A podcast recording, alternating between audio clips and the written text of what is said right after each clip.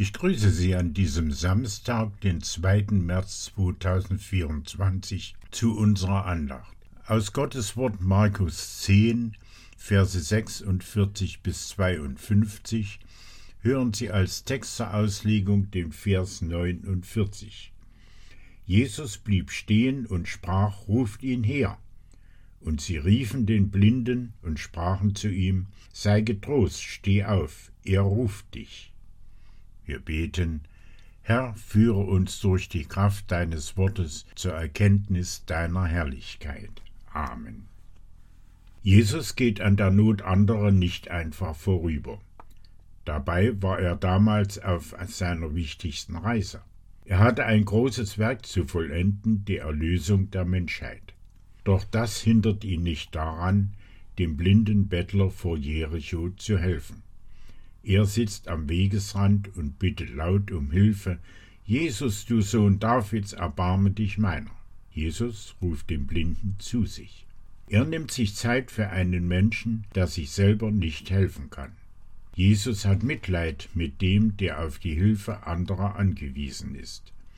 Und dabei gebraucht Jesus andere Menschen.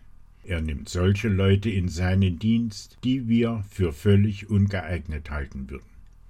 Menschen, die anstatt zu helfen versucht hatten, den blinden Bettler zum Schweigen zu bringen. Jesus hat Verwendung für sie und macht aus ihnen Freudenboten. Sie dürfen die gute Nachricht überbringen, sei getrost, steh auf, Jesus ruft dich. So ruft Jesus auch dich. Auch für dich hat er gute Nachrichten. Kommt her zu mir alle, die ihr mühselig und beladen seid, ich will euch erquicken. So befreit er dich von den Lasten, die dir zu schwer sind. Er hilft dir aus Not und Ausweglosigkeit. Er erbarmt sich über Schwache, die ohne ihn hilflos wären. Und er gebraucht dazu oft andere Menschen. Menschen, die dich trösten und ermuntern dürfen mit der frohen Botschaft, sei getrost, deine Sünden sind dir vergeben. So ermuntert dich Jesus Christus, das Gleiche für andere zu tun. Gott möchte auch dich als sein Werkzeug gebrauchen, ganz gleich wie schwach und klein du dir vorkommen magst. Du darfst zu anderen Schwachen hingehen und ihnen Gottes Hilfe bringen. Du darfst mithelfen, Menschen zu Jesus zu führen. Wir beten, Herr, du hast verheißen, dass du mein hartes Herz beseitigen und in mir ein liebevolles und verstehendes Herz schaffen willst.